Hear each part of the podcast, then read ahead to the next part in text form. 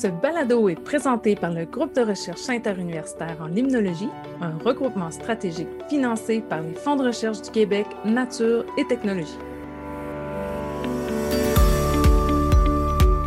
Bonjour à tous. Au menu de l'émission aujourd'hui, un entretien avec Yannick Huot, qui est professeur à l'Université de Sherbrooke, une chronique au sujet des conséquences environnementales de la drave et des réponses aux interrogations du public au sujet des connaissances à avoir sur nos lacs.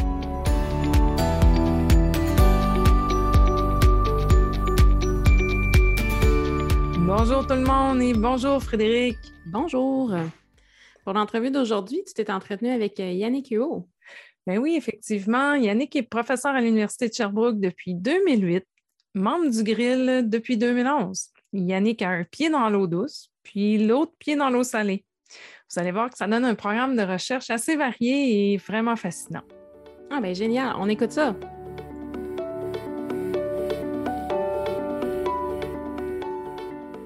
Bonjour Yannick. Bonjour Marie-André, comment vas-tu? Ça va bien, ça va bien. Merci d'être avec nous aujourd'hui. Euh, Yannick, euh, pour commencer, je me demandais, tu viens de quel coin du Québec, toi? Euh, je viens de Saint-Nicolas, donc au sud de la ville de Québec. Sur la rive sud. Tu as grandi là, c'est là que tu as passé ta jeunesse. Est-ce que tu étais attiré par la nature? Y avait-tu beaucoup de nature à Saint-Nicolas?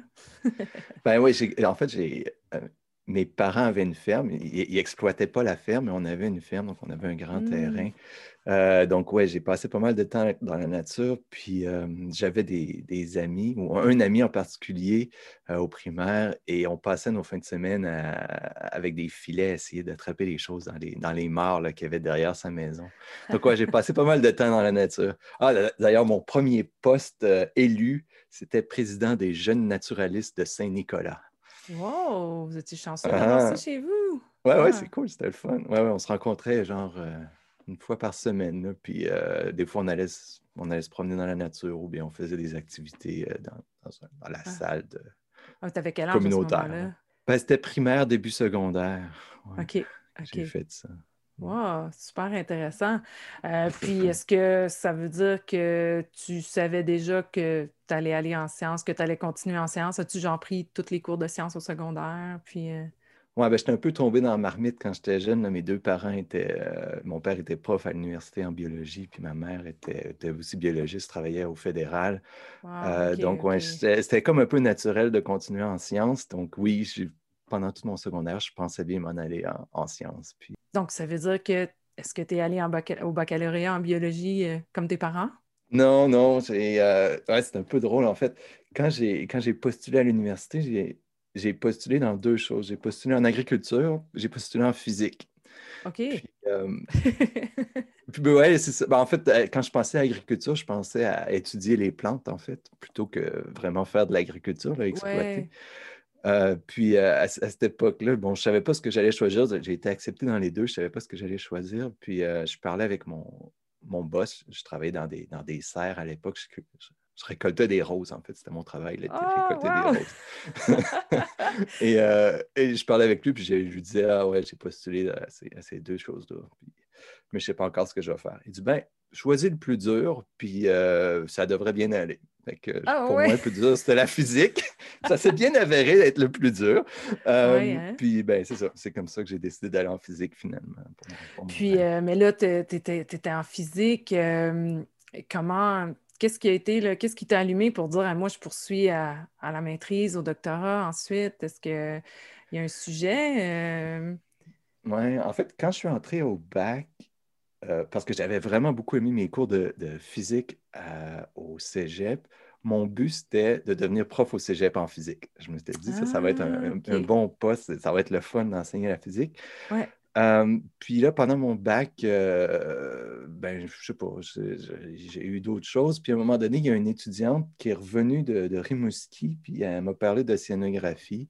Mmh. Ça, ça m'a vraiment allumé. J'ai dit, ah ouais, l'océanographie. Puis ce qui m'intéressait, c'est qu'en océanographie, je ne ferais pas juste de la physique, je pourrais faire de la physique, de la biologie, de la chimie, puis tout mélanger ces, sciences-là, un peu comme je le voulais. Ouais. Puis, euh, ben, c'est ça. J'ai décidé de, décidé de m'en aller en océanographie à maîtrise. Ah oui, puis tu as fait ça où exactement? À Rimouski aussi ou? Non, à Dalhousie, à Halifax. OK, OK. ma maîtrise puis mon doctorat là. Puis parce que tu avais trouvé un chercheur dans un domaine qui t'intéressait ou il y avait un, sujet, un, poste qui était offert pour une maîtrise euh, là-bas? Ou... Bien, en fait, moi, c'est drôle, j'ai envoyé des, demandes où j'avais écrit à des, profs. Euh, les courriels venaient juste de commencer dans ce temps-là. J'avais écrit à des profs euh, à UBC puis à Halifax, mais c'était deux biologistes qui touchaient aussi un peu à des, aspects physiques. Hmm. Euh, puis bon, euh, celui de UBC n'avait pas de place, puis celui d'Halifax avait dit Ouais, j'ai de la place, je pourrais prendre un étudiant. Puis euh, c'est comme ça que c'est arrivé. Que c'est arrivé. Puis ça a été quoi ton sujet? oui, la maîtrise, j'ai étudié puis justement, c'est un bel exemple d'un mélange physique, chimie, biologie. J'ai étudié le dommage à l'ADN dans le bactérioplancton qui est influencé par le mélange. Euh, puis on faisait ça dans le cadre euh, de la disparition de la couche d'ozone en, Antarctique. Ah, ah Donc ça, endommage l'ADN, puis on regardait comment le mélange dans l'océan allait affecter ce, dommage-là. Les, euh, bactéries dans le plancton. Wow. Oui, les bactéries du plancton, les bactéries qui flottent dans la, dans l'eau. Donc, qui sont proches de la surface et que les rayons du soleil peuvent les, les Oui, exactement. Wow. Puis, euh, donc, ensuite, tu as poursuivi. Est-ce que tu as poursuivi au doctorat à Dalhousie aussi? Oui. Le même, chercheur? oui, c'est ouais. c'est un peu drôle comment c'est arrivé. Il, m'avait. Euh, il y avait, il y avait un, cours qui se donnait en Antarctique sur la biologie de l'Antarctique. Puis bon, c'était lié un peu à ce que j'avais fait dans, ma maîtrise. Puis il m'avait dit, il dit, regarde, je vais t'envoyer à ce cours-là, mais il faut que tu fasses ton doctorat avec moi. bon, je n'ai pas passé trop longtemps. J'ai dit, OK, on va faire ça comme ça. bon, je suis allé, je suis allé passer un, mois en Antarctique. Oh non, je suis vraiment jalouse. je suis vraiment jalouse. Wow, en Antarctique. Ton doctorat, c'était-tu dans la continuité de ce que tu avais fait à la maîtrise un peu ou? Non, pas vraiment. C'était plus en, optique océanique où j'ai regardé euh, la fluorescence de la chlorophylle, puis sa télédétection à partir de l'espace. Donc, quand, la lumière, quand le, quand le phytoplancton absorbe la lumière, il y a une petite fraction de cette lumière-là qui est réémise sous forme de lumière rouge. Tu le sais, là, c'est la, fluorescence de la chlorophylle. Puis cette lumière-là, elle sort de l'océan et on est capable de la voir avec les satellites. Donc, ma, ma thèse, c'était d'essayer de comprendre ce qu'on pouvait obtenir comme information en regardant cette lumière-là avec les satellites. Donc, c'était vraiment comme de, la, j'oserais dire, de la science fondamentale pour essayer de comprendre ce que tu peux voir pour ensuite l'appliquer plus tard puis dire, hey, on est capable de voir ça avec les satellites. Donc, de pouvoir euh, euh, euh, voir où, où il se trouve, la quantité qu'il y a ouais, ben, oui, c'est ça. C'est ça qui est, fascinant avec la, fluorescence, c'est que plus il y a de phytoplancton, plus il y a de fluorescence. Donc, et c'est comme ça qu'on l'utilise la majorité du temps dans, les lacs, dans les océans, on mesure la quantité de phytoplancton. Mais l'autre chose qui est intéressante, c'est que le phytoplancton change la quantité de fluorescence qu'ils font selon leur état physiologique. Donc, s'ils sont en santé, s'ils ne sont pas en santé, s'ils ont beaucoup de lumière, pas beaucoup de lumière, ils vont changer la quantité qu'ils émettent. Et puis, c'était ça, moi, que j'essayais de comprendre. C'est est-ce qu'on est capable d'avoir de, l'information sur, en quelque sorte, comment ils sentent à ce moment-là, quand on les observe, par la fraction de fluorescence qu'ils vont faire? Ah, euh, donc, c'était ça que essayé de faire. Tu dis que tu essayais. As-tu réussi? C'était-tu concluant ou que c'est vraiment difficile de départager toutes ces choses-là? J'essaie toujours. euh, oui, c'est assez difficile de les départager. Ouais, c'est assez hein, difficile de départager. Là, euh, surtout parce que les satellites, la façon qu'ils observent l'océan, c'est au midi solaire, puis c'est n'est pas une bonne période pour le faire. Si on avait des satellites qui observaient toute la journée, ce serait plus facile. Mais au midi solaire, quand il y a beaucoup, beaucoup de lumière, les planctons, ils, ont de la misère, là, puis euh, ouais. on les observe dans, des conditions qui sont euh, particulières. Oui, oui, oui après ça, est-ce que tu es allé, est-ce que tu as commencé à appliquer pour des postes? Est-ce que tu as fait des postdocs, ben, un ou des postdocs? Ou comment ça s'est passé par la suite? Là? puis comment tu es atterri à Sherbrooke, à l'Université de Sherbrooke?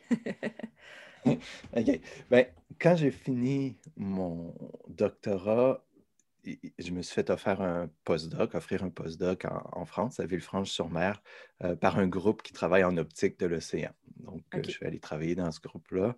Euh, puis, j'ai fait un postdoc pendant, hmm, ça a duré un, quatre ans, mon postdoc.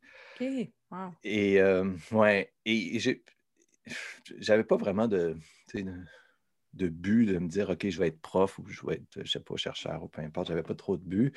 Euh, mais à un moment donné, après, un certain nombre d'années, ben, on ne peut pas être postdoc toute sa vie.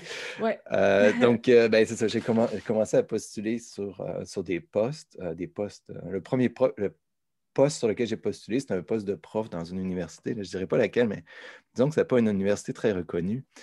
Et et j'ai été retenu en entrevue, mais ce n'était pas vraiment un poste dans mon domaine, mais j'avais été retenu en entrevue. Et puis, ils m'ont dit euh, non, finalement, on ne t'a pas, pas, sélectionné. Euh, je pense en fait qu'ils n'ont pas sélectionné personne. On n'était ah pas assez dans. Ils n'avaient pas trouvé des candidats dans le domaine qu'ils cherchaient. Euh, puis quand j'ai dit ça à ma conjointe, elle m'a dit ben là, on est fait. Si tu n'as pas réussi à aller dans cette université-là, tu n'auras jamais de poste nulle part. bon, OK. Euh, elle a mis un petit peu de pression. Fait que, Mais c'est drôle, au même moment, ma mère m'avait écrit en me disant Hey, as-tu vu, l'Université de Sherbrooke, ils ont un, département, un département de géomatique, puis ils font beaucoup de télédétection. Peut-être que tu devrais leur écrire. Fait que bon, euh, avec la pression de ma conjointe, de ma mère, j'ai dit OK, je vais écrire à l'Université de Sherbrooke. Puis, c'est vraiment étrange. Là. Je, j'avais aucune idée s'il y avait des postes, s'il n'y avait pas de postes. J'ai juste écrit en disant j'existe en quelque sorte. Mm-hmm. Puis, je reçois un courriel immédiatement en me disant ben, euh, on a une chaire de recherche du Canada qui est ouverte. On n'a pas réussi à la combler, mais ton CV est vraiment parfait pour ça. Ah, timing! c'est OK.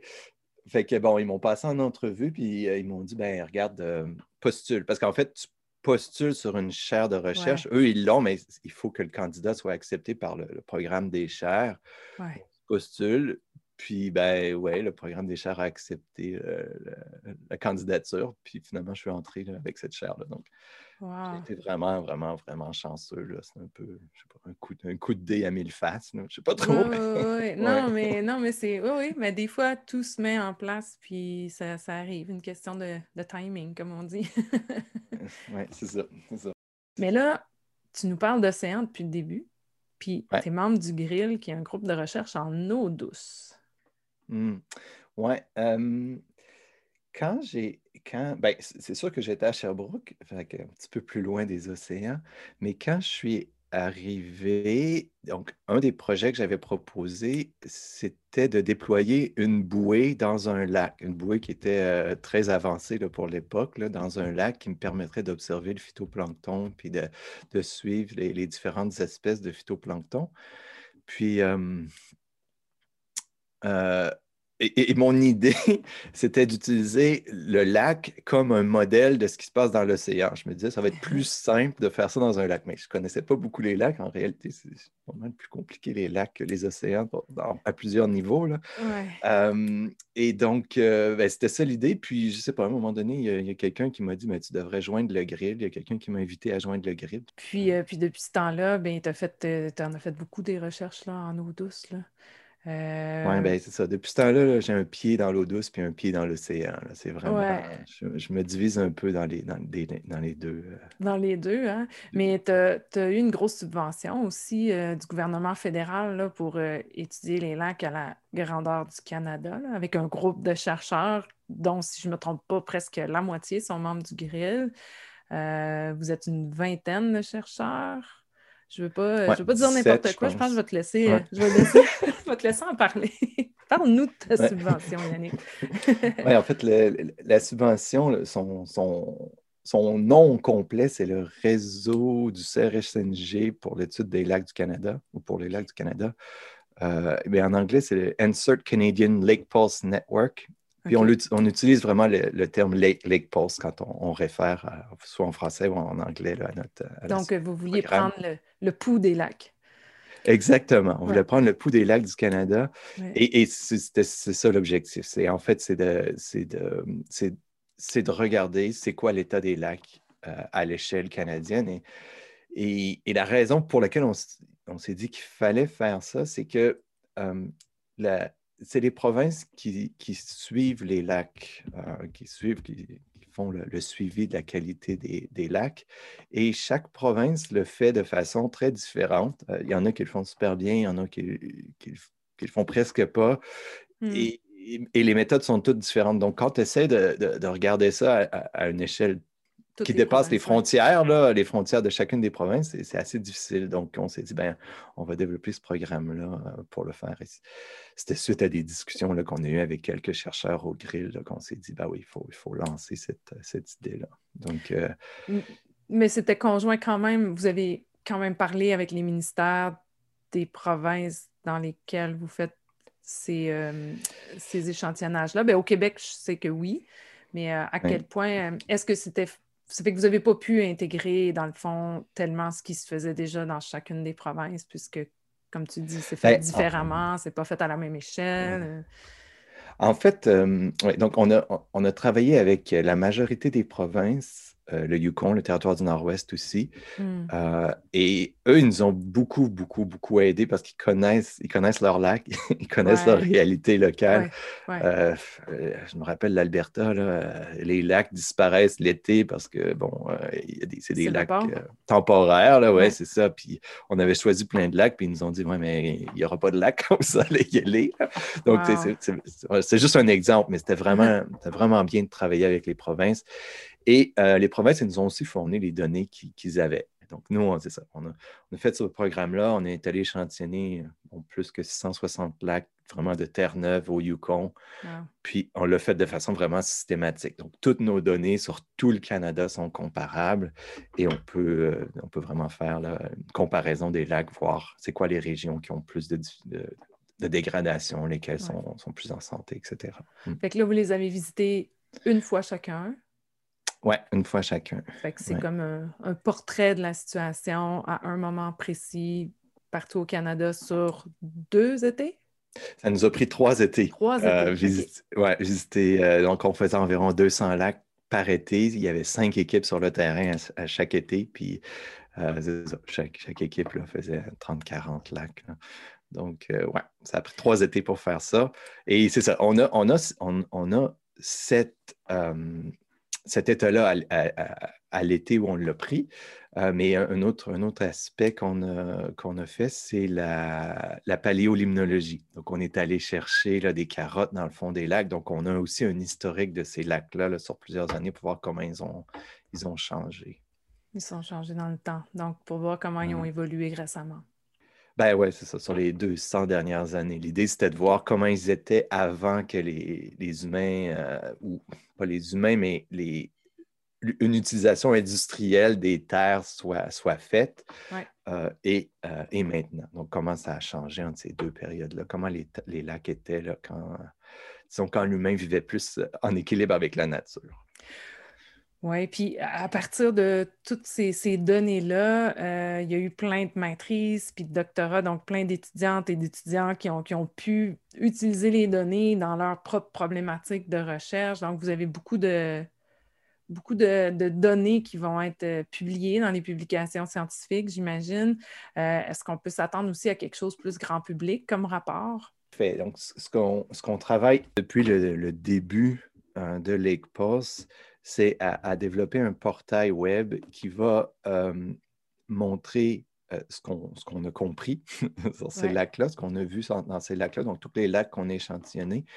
Et on va essayer aussi avec des, méthodes de modélisation spatiale, de télédétection, d'étendre les résultats à beaucoup plus d'autres lacs au Canada. Donc, euh, des lacs qui sont semblables.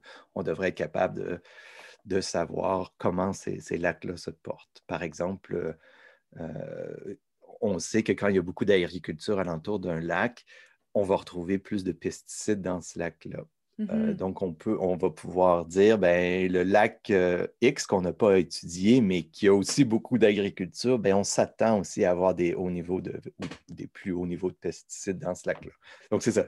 les lacs qu'on a étudiés, ben, là, on a vraiment des données, mais on, peut, on peut faire des, des, inférences sur d'autres lacs qui sont semblables. On ne peut pas faire tous les lacs au Canada, mais il y a plusieurs lacs qu'on va pouvoir faire de, cette façon-là pour au moins avoir des, indications de comment ils peuvent se porter, ces autres lacs-là. Hmm. Ah, mais euh, c'est vraiment un, beau projet intéressant sur les lacs. Euh, c'est certain que nous, on va, on va diffuser dans nos médias quand vous aurez un, rapport ou que votre site Internet sera prêt, puis euh, qu'on pourra aller consulter ça. Euh, moi, j'aimerais ça qu'on parle d'un projet. Euh, c'était une étudiante à la maîtrise qui avait travaillé là-dessus. J'avais trouvé ça vraiment intéressant. C'était euh, un lien avec les algues bleues, vertes puis la lumière. J'aimerais ça que tu m'en parles un peu. Je suis sûre que nos auditeurs aussi vont trouver ça intéressant. oui. en fait, c'est un peu drôle ce projet-là. C'est une étudiante, c'est Karina Poulain, qui était venue me voir. puis elle m'avait dit, je veux travailler sur la pollution lumineuse. Puis moi, j'avais aucune idée de quoi elle me parlait quand elle me disait je veux parler de la, je veux travailler sur la ah pollution lumineuse. Et puis, ben, elle m'expliquait, en fait, il y, a, des effets sur de, la, lumière des, humains, les, lampadaires exactement sur les, euh, sur les organismes. Puis j'aimerais étudier ça. J'ai dit, OK, on peut, on peut essayer de faire un projet autour de ça. Mais j'ai dit, moi, ce que je connais, c'est le phytoplancton. Donc, il faudrait que tu fasses ça sur le phytoplancton. Elle a dit, OK. Et j'ai dit, je pense pas que ça marche ton affaire. Je pense pas qu'on voit quoi que ce soit parce que mm. j'ai l'impression que ça va être trop faible, les, intensités naturelles qu'on voit. mais j'ai dit, on va trouver un projet que tu vas pouvoir faire ça, puis en même temps, on va trouver un projet où tu vas avoir des bons résultats pour ta maîtrise, donc tu vas pouvoir avoir une maîtrise à la fin. Ah ouais. Oui, oui, oui, c'était vraiment ça. Je ne croyais pas trop là, que ça allait marcher son affaire. Elle a fait l'étude, puis finalement, mais oui, il y avait, il y avait vraiment des effets. Si, si un lampadaire proche d'un lac, euh, la lumière qui arrive au lac va influencer le, phytoplancton. le phytoplancton va répondre d'une façon différente. Il, change la façon dont, sa photosynthèse fonctionne. Donc, euh, ben, je suis super content pour elle. C'était vraiment, vraiment, original ce qu'elle a fait. Là. Puis, bon, depuis, euh, de, plus en plus, on comprend que cette lumière-là a des influences sur les humains, sur les organismes, sur les plantes. Donc, c'était vraiment le fun de, travailler sur ce, sur ce ah, projet. Ah ouais, c'est intéressant. Fait que dans le fond, elle regardait sous le lampadaire, puis elle regardait plus loin dans le même étendue d'eau où il n'y avait pas de lampadaire, pas de, pas de lumière qui influençait, puis elle pouvait comparer les deux. Euh. Oui, non, en fait, la façon dont elle l'a fait, c'est qu'elle l'a euh, elle l'a fait en laboratoire. Elle a reproduit la lumière d'un lampadaire. Elle s'est allée s'acheter les mêmes lampes oranges. Là, Des lampadaires. Là. Donc, elle a mis ça au-dessus de ses cultures. Elle s'est assurée qu'elle avait les mêmes quantités de lumière qu'il y aurait sous un lampadaire. Puis là, elle a comparé ben, quand elle avait sa lumière allumée, puis quand elle avait sa lumière éteinte. Puis elle a, elle a, vu l'impact. Il y avait un effet. Ouais, en fait, elle l'a étudié en laboratoire. Oui, c'est ça. Dans un lac, ce serait difficile parce que l'eau circule, puis euh, donc euh, c'est difficile de bien le faire. Donc, c'est sûr qu'il y a ce petit, ce petit aspect-là qu'on peut dire, OK, est-ce que c'est vraiment la même chose dans le lac? Mais on, sait que ben, on peut croire qu'il lumière-là, il y a un effet. Oui, on peut croire qu'il y a une certaine influence, mais à quel point, puis comment, euh, ça, c'est plus difficile euh, à évaluer. Oui, c'est ça. Je veux dire, euh, et, la lumière qu'elle a regardée, c'est la lumière vraiment si on était sous le lampadaire. Là, si on est, je ne sais pas moi, à 100 mètres du lampadaire, ben là, j'espère que j'avais raison puis qu'il n'y aurait pas d'effet. Il n'y aurait pas d'effet, ah, mais c'est quand même super intéressant de voir comment. Mais c'est le fun aussi de voir que euh, qu'une étudiante comme ça arrive déjà avec une idée, un sujet. Tu sais, c'est, on voit les deux. Des fois, les étudiants arrivent avec des sujets, mais des fois, les chercheurs ont des sujets puis cherchent des étudiants. Donc, euh, c'est le fun de voir quand ils ont des, idées euh, originales comme ça. Puis en plus, qu'il a fallu qu'elles te convainquent. oui, ben, ah, en fait, je dirais que c'est une des choses que j'aime le plus dans, dans, mon travail, c'est de donner des opportunités à des étudiants et de les laisser faire un peu ce qu'ils veulent faire. Ce qui, ouais, ce qu'ils pensent, parce que euh, souvent, ils font des choses que moi, soit je ne serais pas capable ou je n'aurais pas pensé de faire, mais c'est original, puis c'est créatif. Puis, je pense que ça, ça, les aide à se développer comme chercheur. Euh, j'aime vraiment ça, donner ces opportunités-là. Ah non, certain. En fait, c'était une de mes premières étudiantes, Karina. Donc en plus, hein, voir. c'est bien. donc là, Yannick, tu es en mi-carrière. Bon, il te reste encore beaucoup, beaucoup de recherches à faire, mais à date, c'est quoi ta plus grande... De quoi tu es le plus fier dans ta contribution euh, scientifique? Là? Puis là, je te permets de dire en écologie aquatique ou en, aquatique, que ce soit eau douce ou eau marine. Là. On, va, on va déborder du grill si jamais tu me dis Ah, c'est quelque chose que j'ai fait en océano. J'ai le droit de parler d'océanographie. Oui, tu as le droit, on te laisse le droit. C'est nos, nos, proches parents. OK. Euh, ben, c'est drôle. J'essaie de ne pas trop penser à ce que j'ai fait dans le passé, mais euh, quand, je. Mettons, mettons que je ne regarde pas ce que moi j'ai fait, mais je regarde ce que les gens aiment de ce que j'ai fait, ce qu'ils citent, ce qu'ils utilisent dans leurs recherches. Euh, un, des, un des, articles que les, que les, gens préfèrent, c'est euh, un article que j'ai publié sur la rétrodiffusion dans l'océan. Donc, la, donc, quand la lumière arrive dans l'océan, elle, interagit avec les particules et il y a une partie de cette lumière-là qui, remonte vers les satellites. Et en fait, c'est ce qui nous permet de voir l'océan avec les satellites. C'est parce qu'il y, a les particules dans l'eau qui reflètent, qui diffusent cette lumière-là vers l'espace. Et c'est pour ça qu'on voit les océans. S'il n'y avait pas ça, les océans seraient noirs en quelque sorte. Ouais. Et, moi, ce que j'avais fait dans cet article-là, c'est que j'avais décrit comment euh, cette rétrodiffusion-là change dans l'océan en fonction de la quantité de, phytoplancton qui se trouve dans l'océan. Et donc, ça, c'est l'article que les, gens préfèrent de ce que j'ai publié. Je comprends. C'est ton article à succès. ah ouais, c'est ça. c'est ton best-seller. oui, c'est ça, c'est mon best-seller. ah, c'est bon. Ah, puis euh, dans les prochaines années, là, comment tu vois ça? il y a la grosse subvention Lake Pulse qui, euh, qui, s'achève tranquillement. Euh, as-tu des, projets pour les prochaines années? Est-ce que tu entrevois déjà des sujets auxquels tu aimerais contribuer?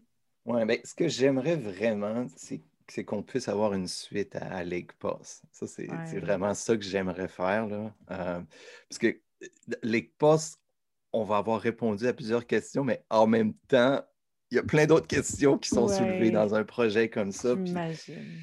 Tu sais, l'ECPOS était super bon pour, euh, pour décrire les choses, mais ce n'était pas, pas vraiment fait pour comprendre comment les choses arrive, comment un lac est endommagé, pourquoi, quels sont les processus, comment les, contaminants arrivent dans le lac, etc. Toutes ces choses-là, mm-hmm. on n'a pas fait ça. Donc, j'aimerais ça dans une deuxième phase de pouvoir aller plus côté processus, puis plus côté, euh, je dirais, euh, santé animale, santé humaine. C'est quoi les liens qu'il y a euh, quand un mm-hmm. lac est endommagé? Parce qu'on sait qu'un lac, ça représente tout un bassin versant, hein, tout, le bassin versant du lac le lac reçoit tout ce qui vient de ce bassin versant-là. Donc, tous les organismes qui vivent dans ce, bassin versant-là, ben, normalement, le lac devrait refléter leur environnement.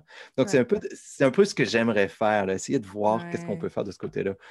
il faudrait, il faudrait qu'il y ait des gens qui veulent le financer, ce projet-là. Donc, on va voir ce qui va arriver. Est-ce qu'il peut y avoir euh, une suite dans la subvention que tu as eue? Est-ce que c'est euh, renouvelable ou est-ce que vous devez euh, réappliquer, mais avec un sujet totalement différent? Bien, oui, le, programme sous lequel on était financé, il a disparu. Je ne sais pas si tu as oh. entendu dire. il y a plusieurs programmes au fédéral qui ont, qui ont été comme qui ont été élagués puis ont tout été mis dans le même programme maintenant. et donc, le, le programme n'existe plus. Donc, normalement, il y avait comme une voie de renouvellement. Et là, cette voie-là existe euh, moins. Euh, donc, c'est ça. On est, un peu dans cette, dans cette période-là où on essaie de voir comment on peut, comment, on peut faire pour continuer. parce que c'était quand même c'était quand même un beau projet, là, puis les étudiants, euh, c'est quand même bien pour les étudiants, donc j'aimerais ça être capable de continuer. Oui, pour, pour, pour, avoir euh, vu là, de loin un peu comment ça fonctionnait, c'était vraiment, euh, c'était vraiment une grosse équipe, ça a mis plein de monde ensemble, ça, ça a rapproché les gens, donc c'est des, des, des, projets comme ça qui sont formateurs à, oui, il donne des résultats scientifiques, mais c'est très formateur pour la relève, puis euh, pour, euh, aider les collaborations entre les chercheurs, euh, favoriser tout ça. C'est vraiment des mm-hmm. projets importants. Oui, oui, ouais, non. je pense que, oui, c'est ça. Partir sur le terrain pendant deux mois dans un groupe de, quatre étudiants, là, travailler ensemble, puis vraiment être en charge de, ah, et en fait, ce qui, était, ce qui était intéressant dans ce programme-là, c'est que les étudiants, quand ils allaient sur le terrain, ils échantillonnaient pas pour eux, ils échantillonnaient pour tous les étudiants dans, le réseau. C'est sûr qu'il y avait peut-être une des mesures qui faisait que c'était pour eux, pour leur doctorat, mais ils échantillonnaient pour tout le monde. Donc, c'était vraiment un travail d'équipe. Réussir ça, il a fallu que ce soit toute l'équipe qui, qui s'y mette, les professionnels, les étudiants, les chercheurs. ouais. Ah J'aimerais ça être capable de répéter quelque chose comme ça. Oui, c'était vraiment. Euh, Oui, puis ça, ça manque un peu hein, dans, les, euh, dans, les, dans les subventions, des, des subventions à long terme. c'est rare que ça dépasse les 4, 5 euh, max 6 ans, mais c'est rare que ça va assez long terme pour qu'on ait quelque chose de substantiel comme ça qui suit, qui peut être un suivi, qui peut être développé puis élaboré. Donc, euh, c'est pas quelque chose qui existe actuellement.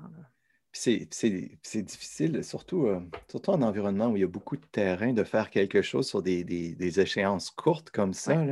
C'est sûr que ça. Il y, a, des choses qu'on ne peut pas faire avec ce, genre de, subventions-là qu'on pourrait faire si on avait des, subventions plus pérennes. bon, c'est comme ça que ça fonctionne. C'est la réalité. Exactement. Ben, Yannick, merci beaucoup de nous avoir donné de, ton précieux temps aujourd'hui. Je suis certaine que nos, auditeurs et auditrices ont vraiment apprécié euh, la discussion, euh, qui ont appris euh, plein de choses, puis qui vont être curieux d'entendre les résultats de Lake Pulse qu'on pourra leur diffuser quand, quand, vous les aurez. Fait que je te remercie vraiment beaucoup. Ben, je te remercie. Je te remercie de m'avoir invité, puis je te remercie pour tout ce que tu fais pour le grill, le podcast et toutes tes autres activités. C'est vraiment bien. Donc, euh, ben, merci. Euh, merci à, toi. Bonjour. Bye.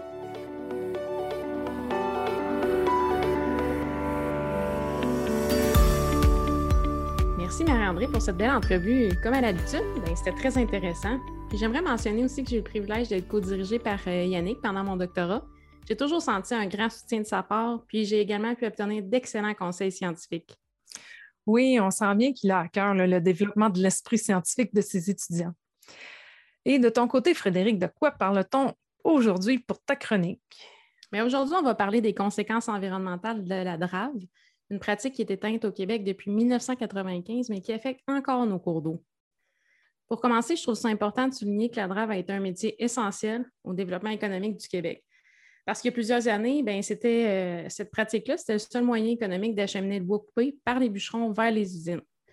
Comme il n'existait pas de route ou de camion pour assurer le transport, ben, les draveurs poussaient et contrôlaient la flottaison du bois coupé dans l'eau jusqu'à leur arrivée aux papetières. C'était, n'était pas de tout repos, hein? c'était un métier très exigeant. oui, vraiment. Les draveurs travaillaient dans des conditions très difficiles, en plus de faire face à plusieurs risques comme la noyade et l'hypothermie.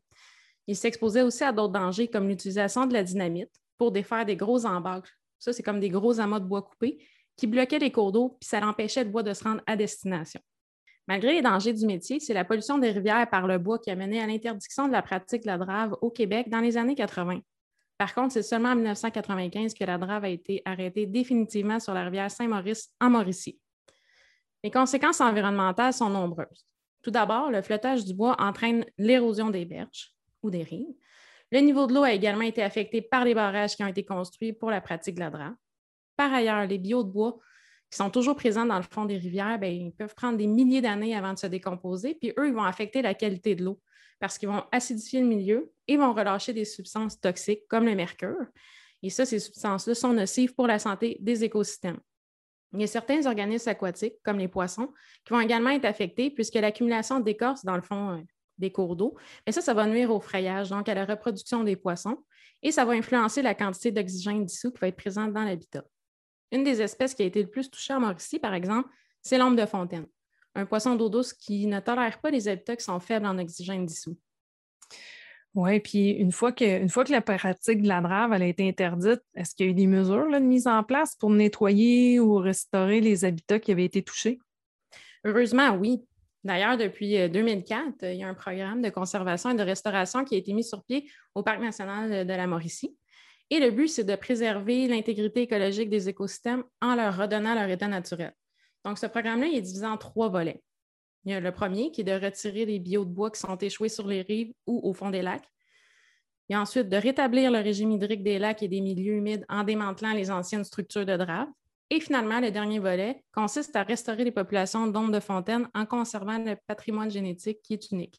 Donc, jusqu'à présent, le programme a permis d'éliminer plus de 100 000 bio de bois dans une vingtaine de lacs différents. Ensuite, le régime hydrique de 20 lacs a également été restauré et ça, ça a permis de réduire l'érosion des rives et d'aider plusieurs espèces aquatiques. Parce que, comme je le mentionnais tantôt, c'est l'ombre de fontaine qui a été le plus durement touchée dans cette région. Puis, grâce à la restauration, ben, maintenant, cette espèce peut se déplacer entre certains lacs, ce qu'elle ne pouvait pas faire avant. Et puis, finalement, les équipes qui travaillent pour ce programme ont également pratiqué des reproductions en captivité. Donc, ça, c'est loin de la compétition et de la prédation qu'il y a en milieu naturel. Et par la suite, ils ont réintroduit les jeunes poissons dans les lacs dont les espèces exotiques avaient été éliminées. Donc, tout ce qu'on retrouve maintenant dans ces lacs-là, c'est l'ombre de fontaine, comme à l'origine avant qu'il y ait les pratiques de la drave. Donc, sur une période de 15 ans, il y a plus de 50 000 jeunes poissons qui ont été élevés en pisciculture et remis à l'eau dans 14 lacs différents. Donc, il reste encore beaucoup de travail à faire pour restaurer les cours d'eau qui ont été touchés par la drave, mais les résultats découlant du travail de la restauration sont très positifs. L'état de santé des écosystèmes aquatiques s'améliore de plus en plus. Et en plus de ça, ben, les utilisateurs des cours d'eau peuvent aussi en profiter. Wow, merci pour cette chronique, Frédéric. Euh, si on veut en apprendre plus sur le sujet, puis suivre les, développements, est-ce que l'information est dans le site Internet du Parc national de la Mauricie ou? Oui, exactement. Puis nous allons mettre le lien dans la description de l'émission d'aujourd'hui. Super. Toi, de ton côté, Marie-André, quelle est la nouvelle question du public à laquelle, tu répondras aujourd'hui? Eh bien, cette semaine, on va répondre à la question de Mme Luce Desroches. Elle nous demande, elle nous dit je fais partie d'un conseil d'administration pour la protection de l'environnement de notre lac. Êtes-vous en mesure de m'aiguiller pour établir un tableau d'indicateurs de suivi afin de suivre la qualité de l'eau? De plus, avez-vous de la documentation pour aider les conseils d'administration à bien faire leur travail dans le cadre de la protection de l'environnement du lac? En fait, euh, c'est vraiment une question difficile à répondre puisque chaque lac est différent. Selon le type de lac, ben, ce ne sera pas nécessairement les mêmes variables qu'il va falloir mesurer. Vous pouvez avoir deux lacs de superficie similaire dans une même région qui ont la même apparence vue de l'extérieur, avec le même nombre d'habitants autour, mais ça se peut que ces lacs-là, en fait, soient complètement différents. Ça peut être à cause de leur profondeur, qui n'est pas la même, euh, de, la, géologie qui peut changer euh, parfois même dans une même région. Donc, des choses qui sont sur la surface et qu'on ne peut pas vraiment voir. Mais ça peut aussi dépendre de ce qui se passe plus haut dans le bassin versant de chacun des lacs. Par exemple, s'il y a de l'agriculture, des milieux humides, des barrages de castors ou, autre chose qui pourrait influencer euh, ce qu'il y a dans l'eau dans un lac. Chose certaine, je dirais, euh, pour, les, euh, pour mieux connaître notre lac, si ce n'est pas déjà fait, il ben, faut s'inscrire au réseau de surveillance volontaire des lacs du ministère de l'Environnement du Québec. Donc, on appelle ce réseau-là le RSVL. Euh, les suivis que vous, allez réaliser vous-même avec ce programme-là, c'est vraiment la base de ce que vous devriez connaître au sujet de votre lac. Alors, vous allez être invité à prendre des mesures pour connaître la profondeur à laquelle la lumière pénètre dans la colonne d'eau. Puis, euh, vous allez être invité à prélever des échantillons d'eau pour les envoyer au laboratoire du ministère. Ce laboratoire-là s'appelle le Centre d'expertise en analyse environnementale du Québec c'est eux qui vont analyser les échantillons d'eau que vous allez envoyer, puis ils vont analyser le phosphore, la chlorophylle A et le carbone organique dissous. Avec ces trois variables-là, ben, vous allez connaître l'état trophique de votre lac. Ça, ça veut dire que vous allez connaître si votre eau est faible en éléments nutritifs. On dira alors que votre lac est oligotrophe ou si euh, l'eau de votre lac, s'y montre des indices d'un surplus en nutriments. On va dire alors que l'eau est eutrophe. C'est vraiment important de connaître ces, informations-là. Alors, quand il y a un surplus en nutriments, c'est là qu'on parle d'eutrophisation du lac. L'eutrophisation peut être lente et naturelle, ou encore, euh, on entend de plus en plus parler d'eutrophisation accélérée. Mais là, c'est quand c'est causé par les activités humaines. Donc, c'est les activités humaines qui vont causer le surplus en nutriments, puis mener le lac à une eutrophisation qui est accélérée. Oui, effectivement, c'est vraiment la base de connaître, euh, dans le fond, ces informations-là au niveau du lac. Mais ensuite, qu'est-ce qu'on peut faire de plus pour bien connaître les lacs, pour mieux le protéger, en fait, puis qui n'est pas déjà mesuré dans le programme de base du réseau de surveillance volontaire des lacs? Oui, Mme Desroches nous parle d'un tableau d'indicateurs. Comme je disais, ce genre de tableau-là, c'est vraiment difficile à construire puisque ça doit s'adapter à la réalité de chacun des lacs dont il est question. Puisque la question est vaste et qu'il y a plusieurs choses qui peuvent être mesurées, ben, on a décidé de vous préparer une émission spéciale sur ce sujet-là. Alors, restez à l'affût, surveillez nos annonces, puis ça devrait sortir bientôt. Mais quand même, je peux vous dire que ce n'est pas la première fois qu'on me pose cette question-là. Puis à chaque fois, c'est certain que je parle de l'importance de faire partie du réseau de surveillance volontaire des lacs. Mais j'avise aussi les gens que parfois, ils ne sont pas au courant, mais il y a des organisations qui ont déjà des données sur leur lac. Donc, c'est important de faire le tour puis de vérifier avec, par exemple, votre municipalité, votre MRC, euh, l'organisme de bassin versant dans lequel votre lac fait partie et aussi le Conseil régional en environnement de votre région. Donc, il faut savoir que les OBV, les organismes de bassin versant, ont tous des plans directeurs de l'eau et ils connaissent le bassin versant de votre lac.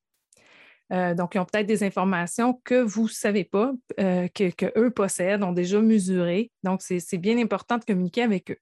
Quant au Conseil régional en environnement de votre région, euh, je vous dirais que celui des Laurentides, le Creux Laurentide, a développé en ligne un atlas sur les lacs pour sa région. Euh, donc, si, votre lac fait partie de la région des, Laurentides, allez y faire un tour. Euh, mais allez faire un tour sur leur site quand même. On va laisser euh, le lien parce qu'ils ont une trousse des lacs aussi qui, est bourrée d'informations super pratiques et pertinentes pour mieux connaître votre lac. Puis aussi les actions que vous pourriez faire pour en améliorer la qualité. Il ne faut pas se gêner pour consulter toutes les ressources qui existent. Et je vous invite aussi à consulter le site du ministère de l'Environnement. Euh, vous allez voir, il y a plein d'informations. Il, y a un atlas de l'eau, il y a le portail des connaissances sur l'eau, puis il y a même un rapport que vous pouvez consulter sur l'état de l'eau et des écosystèmes. Éventuellement, le grill aussi va pouvoir partager avec le public les endroits où il possède des mesures de toutes sortes qui ont, été prises par ces chercheurs. Donc, sous la description de l'émission d'aujourd'hui, vous allez trouver des liens vers euh, tous les outils dont on, vous a parlé. Chose certaine, c'est primordial de comprendre d'où vient l'eau de votre lac, puis c'est quoi qui a bien pu influencer le contenu avant qu'elle y arrive. Donc, ce qui se passe dans son bassin versant, dans les cours d'eau qui se jettent dans votre lac et sur les rives de votre lac. Merci beaucoup, Marie-André, pour euh, cette belle réponse. Puis oui, on va travailler fort pour que notre euh, épisode consacré à ce sujet sorte dans les prochaines semaines. Ce sera le premier épisode d'une série d'émissions spéciales. Exactement. Et c'est ici que se termine notre émission pour aujourd'hui. On remercie encore une fois Yannick Huot pour l'entretien, Frédéric pour sa chronique et notre public pour la question. Alors, à la prochaine émission, je discute avec Dolores Planas, une membre du Grill, professeur émérite à l'Université du Québec à Montréal. Frédéric va nous parler du navire de recherche de l'Amsilis, un bateau laboratoire imaginé par nos membres de l'Université du Québec à Trois-Rivières. Et, comme à l'habitude, on va répondre à une question parmi celles que vous nous aurez envoyées. À titre de rappel, le lien pour le faire se trouve dans la description de l'émission d'aujourd'hui. C'était Marie-André et Frédéric. Et on vous dit à, bientôt.